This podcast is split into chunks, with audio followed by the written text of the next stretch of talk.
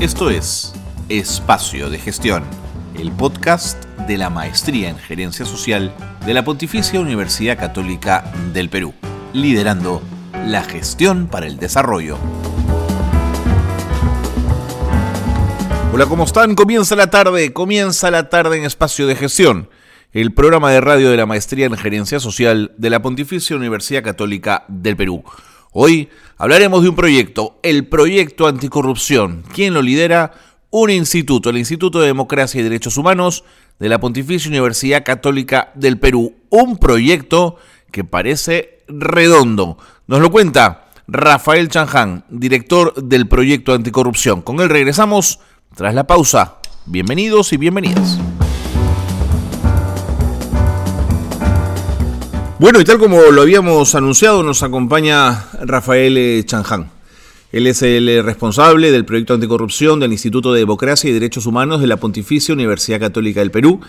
Y yo quiero agradecerle a Rafael que haya tenido la, la gentileza de atendernos. Hola Rafael, ¿cómo estás? Bienvenido.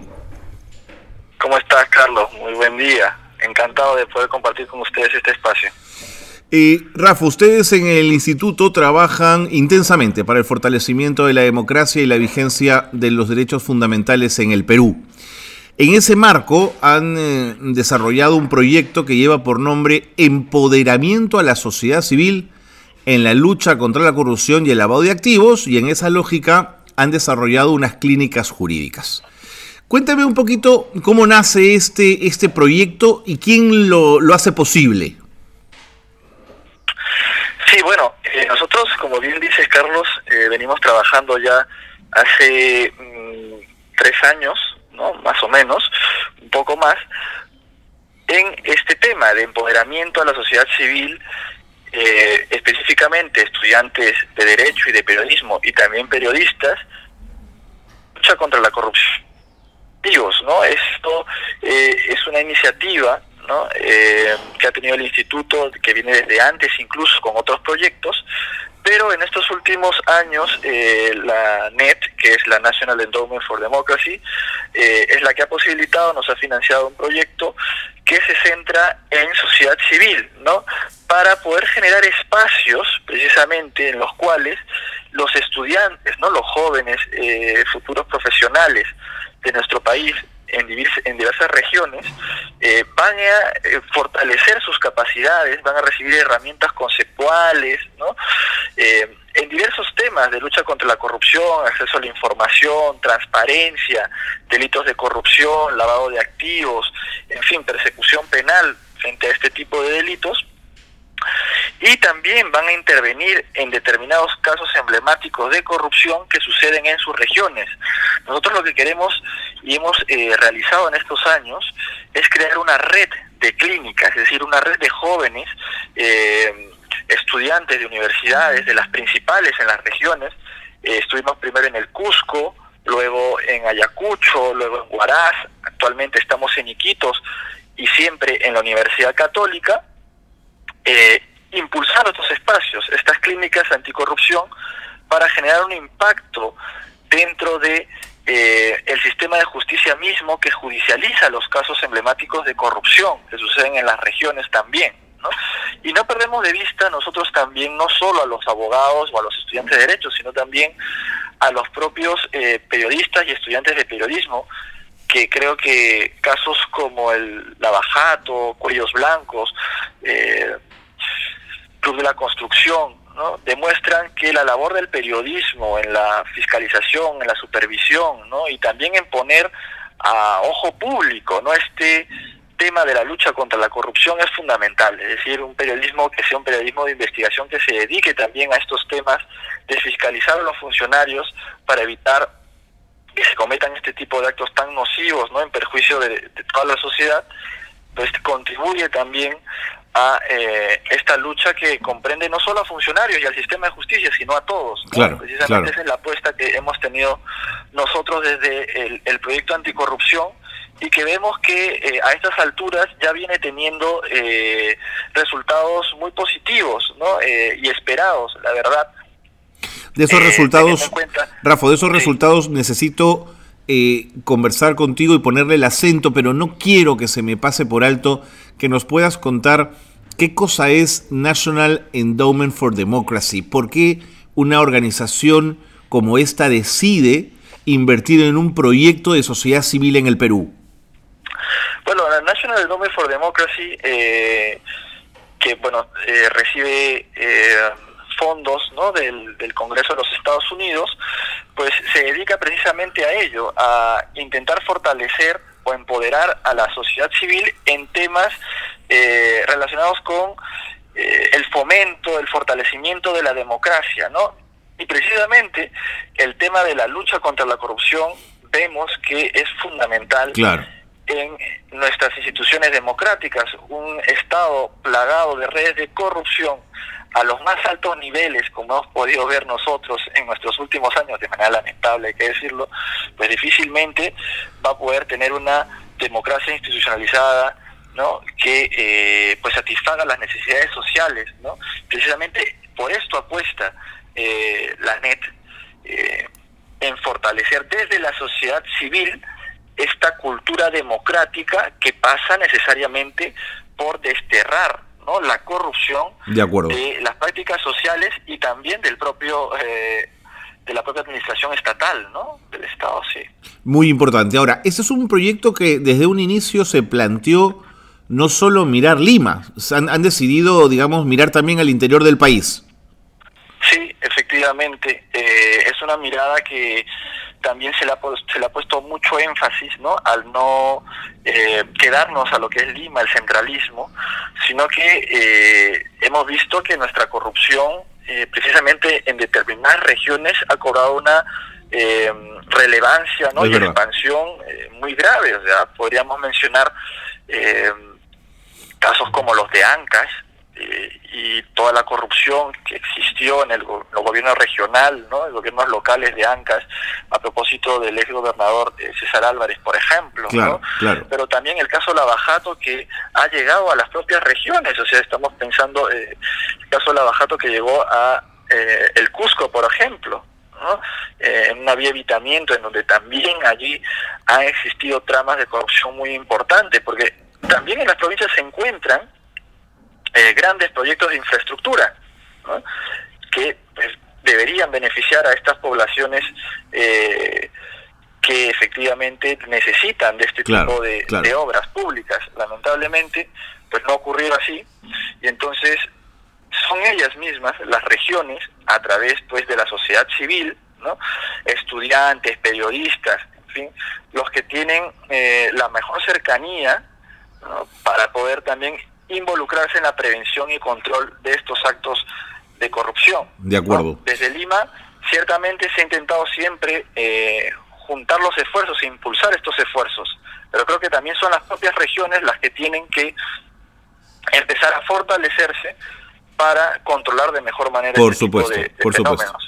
Ahora, eh, Rafa, lo que me ha sorprendido de este, de este proyecto empoderamiento a la sociedad civil en la lucha contra la corrupción y el lavado de activos en el Perú, en fin, tiene un nombre muy largo, es la cantidad de actividades que han desarrollado, o sea, han exprimido al máximo el apoyo de la NET. Y quería revisar contigo algunos de esos, rápidamente, porque el tiempo no me va a dar quizás para ver todo, alguno de, de esas actividades. Una de las primeras tiene que ver con las clínicas. Ustedes hablan de clínicas jurídicas. ¿Qué cosa es eso? Sí, bueno, las clínicas jurídicas son espacios precisamente particulares en las eh, dinámicas universitarias porque tienen una metodología de enseñanza especial. No, no son los típicos cursos que uno recibe en la universidad, en donde el profesor te da conocimientos y tú pues das exámenes y apruebas el curso. No, las clínicas jurídicas tienen una labor eminentemente social y de transformación de la sociedad, es lo que se busca con estos cursos. Es decir, no solo dar conocimientos, sino que buscar que a partir de esos conocimientos los estudiantes puedan generar espacios en los cuales se generen iniciativas para transformar, para que ellos mismos intervengan en casos emblemáticos de corrupción en sus regiones. Y esto pueda generar un impacto general, estratégico seleccionar aquellos casos que son especialmente sensibles en las regiones en donde operan estas clínicas, para que a partir de ese caso se genere una, un efecto de resonancia general claro. ¿no? y fortalecer ¿no? esta misma conciencia social de enfrentar a la corrupción. Entonces, eso es lo que nosotros eh, venimos impulsando con esta red de clínicas que tenemos en la Universidad eh, Abad del Cusco, en la de Huamanga de Ayacucho, en la Antunes de Mayolo de Huaraz, la Amazonía peruana, en Iquitos. ¿no? Claro, ya, ya, ya no son dos pues, universidades, estás hablando de toda una, una red. Ahora, luego se metieron en, en la creación de un observatorio de casos de corrupción. Cuéntame. Sí, bueno, este observatorio también está muy relacionado a la función que realizan las propias clínicas, porque es un observatorio que está alojado en una plataforma virtual, una página web del Instituto de Democracia y Derechos Humanos, que centraliza eh, el observatorio, pero que se alimenta de los trabajos claro. que realizan las propias clínicas. Es decir, ustedes en el observatorio van a poder encontrar jurisprudencia, eh, es decir, sentencias de casos importantes de corrupción, también van a encontrar estadísticas nacionales e internacionales de corrupción, eh, normativas importantes y también seguimientos de casos emblemáticos de corrupción, seguimientos de casos como los cuellos blancos, la bajato, en fin, involucran a otros expresidentes del Perú. Y ahí también estarán las notas académicas, las notas periodísticas y los amicus, es decir, los informes curiae que son presentados por las clínicas en sus respectivas regiones. Entonces, es un espacio de confluencia de estas clínicas y también de los propios aportes del el equipo del IDEPUC. ¿No? para el fortalecimiento de la mm. sociedad civil. Es lo que busca, ¿no? brindar información de acceso público para fortalecer las capacidades. Y si me permite, Rafael, un amicus puede ser un insumo muy interesante para un juez en una causa, ¿no es cierto? No es que vaya a tomar sentencia íntegra a partir de lo que diga un amicus, pero sí le puede iluminar o dar herramientas, insumos para una buena sentencia. Sí, definitivamente, ¿no? Es, es un insumo muy importante que los propios eh, operadores de justicia agradecen. Agradecen, claro. Eh, de hecho, han habido informes que nosotros hemos visto que han sido tomados por los propios fiscales a la hora de sustentar un caso, de sustentar eh, algún recurso que se pueda presentar, ¿no? O sea, vemos que tiene un impacto también dentro del sistema totalmente, de justicia. Totalmente, Bueno, me tengo que ir a la pausa, pero hubo talleres de derecho y periodismo ligados con la temática de la lucha contra la corrupción. Eh, hubo microprogramas porque además no quisieron que se quedara en el seno del mundo quizás más académico el proyecto, sino que viera la luz. Eh, Rafo, de eso necesito que me, que me cuentes después de la pausa, ¿de acuerdo? Me tengo que ir al corte y seguimos conversando, ¿te parece?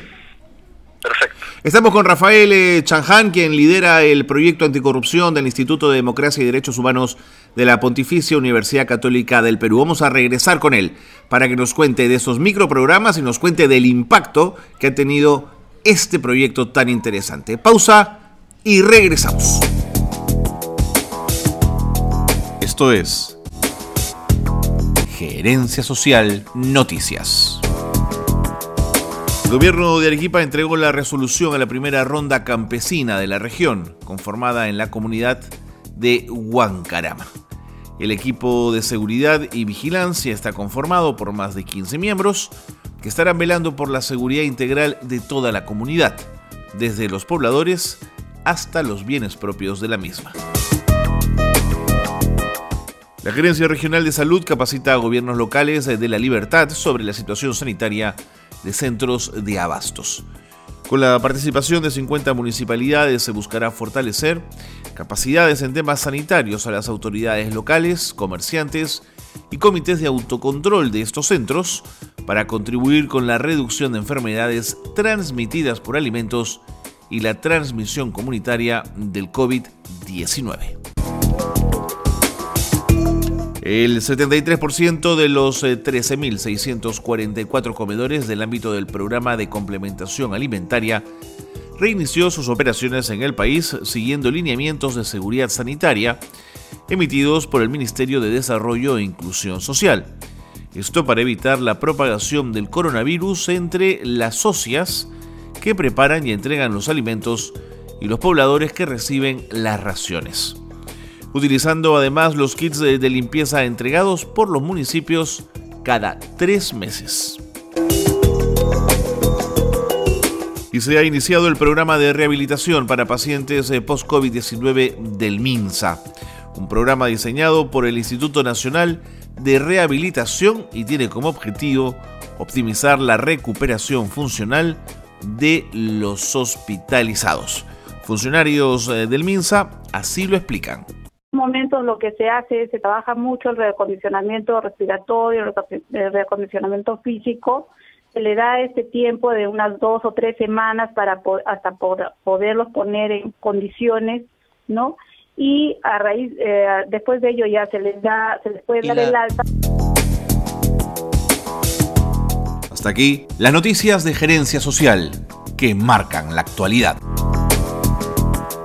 Qué bueno que se han quedado con nosotros porque Rafael Chanján está con nosotros. Él lidera el proyecto anticorrupción del IEPUC y en la primera parte del programa nos ha contado del sinnúmero de actividades que han realizado en el marco de este proyecto y me había faltado lo de los microprogramas, Rafael. Entiendo que hicieron un formato muy dinámico, muy para redes sociales, muy para ser entendido casi por todos.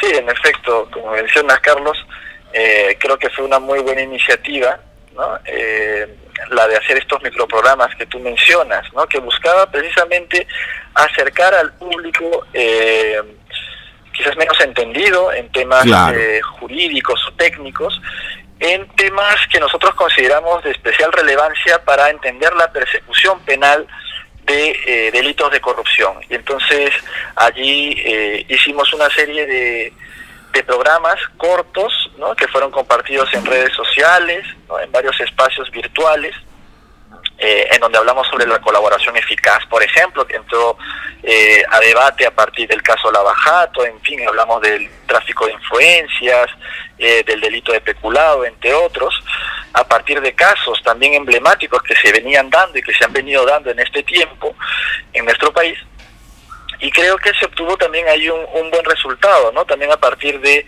eh, la confluencia de un componente comunicacional. Hablemos del impacto.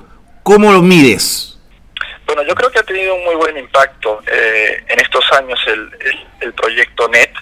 Eh, lo hemos visto a partir de la satisfacción de la gran cantidad de periodistas que hemos capacitado y también de la gran cantidad de estudiantes que han eh, participado y siguen participando como alumnos de las clínicas eh, y de la voluntad que ha existido también de las propias universidades, de las autoridades, ¿no? de poder eh, albergar este tipo de espacios de las clínicas jurídicas. ¿no? Hemos, hemos logrado, por tanto, que se genere esta necesidad también dentro de las universidades de tener espacios de lucha contra la corrupción, de acción ¿no? Eh, activa por parte de los propios estudiantes. ¿no? y también, Rafa, perdóname, ¿sobre eso no hubo celos entre el mundo académico? ¿Ahí no hubo sus, sus problemas o, todo fue fluido? Bueno, yo diría que, al menos en las experiencias que tenemos, eh, hemos logrado tener una buena recepción de parte de las autoridades. Qué bueno, ¿eh? Yo creo que también el contexto ha ayudado a impulsar este tipo de espacios, quizás hace, mm, no sé, 10 años atrás hubiese sido más complicado, ya no quiero decir antes, durante los 90, pero probablemente eh, toda esta tendencia nacional e internacional, ¿no? a partir del caso Lavajato, creo que también ayudó mucho a que las propias autoridades vieran que también es un clamor de los propios estudiantes, ¿eh? Tener espacios para ah, eh, ellos también ponerse en, en esta eh, en este cambio de chip ¿no? que busca toda la sociedad de pues eh, desterrar la corrupción de los espacios públicos. Entonces creo que también eso ha ayudado a que las autoridades puedan haber eh, recibido de manera adecuada también este tipo de, iniciativas. Rafa, te interrumpí, me estabas hablando de, de los impactos desde otra perspectiva. Sí, sí, sí, efectivamente, porque también lo que hemos notado es que eh, el proyecto anticorrupción y, en fin, eh, el observatorio anticorrupción que nosotros tenemos se ha colocado como un espacio que los operadores de justicia, fiscales, jueces anticorrupción, eh, consultan, utilizan, es decir, recurren a este tipo de espacios ah, para poder eh, enfrentar de mejor manera los casos. ¿no? Y puedo mencionar el caso puntual de el gasoducto eh, surperuano, un caso emblemático de corrupción que está siendo investigado actualmente, y que eh, un informe que había sido colgado ahí, que es de acceso público, en una audiencia fue oralizado, fue sustentado y fue presentado como un insumo más por la fiscalía para afirmar su pretensión.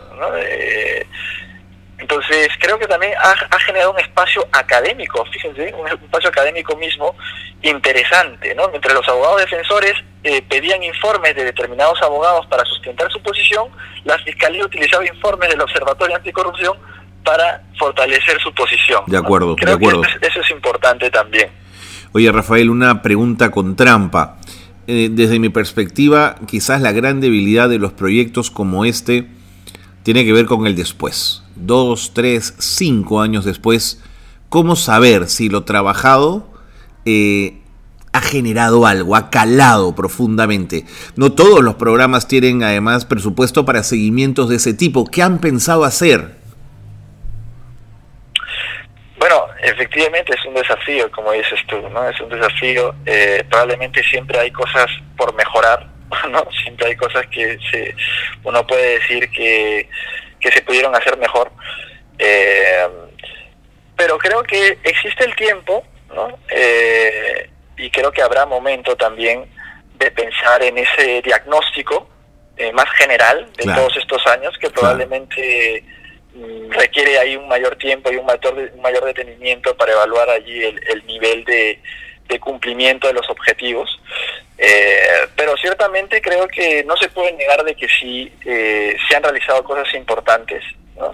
Eh, creo que mm, por lo menos el proyecto anticorrupción ha ganado un espacio también dentro de la opinión pública y, de los medios masivos de comunicación. Sí, señor. Eh, que me parece antes no, no se tenía. Sí, señor. he visto varios medios que, los han ido a buscar, Rafael, para preguntarles cosas, ¿no?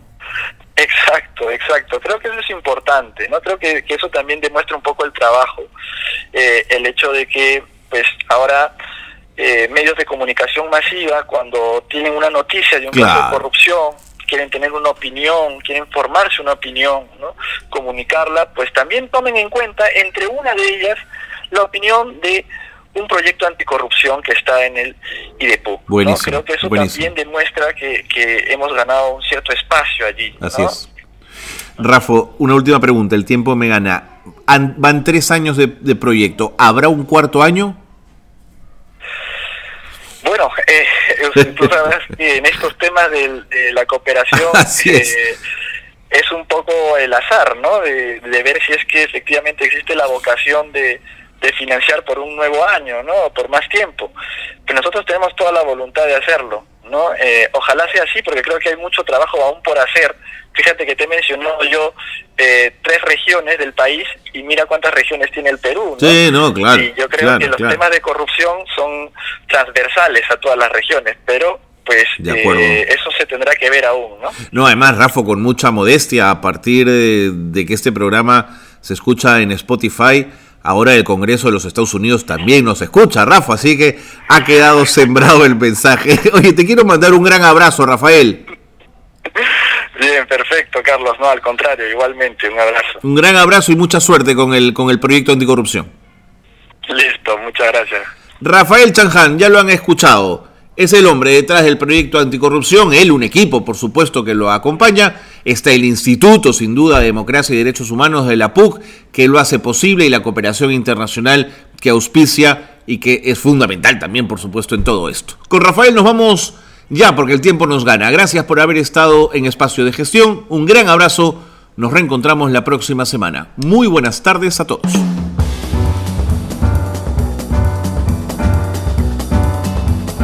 Hasta aquí una nueva edición de Espacio de Gestión. La gerencia social liderando la gestión para el desarrollo.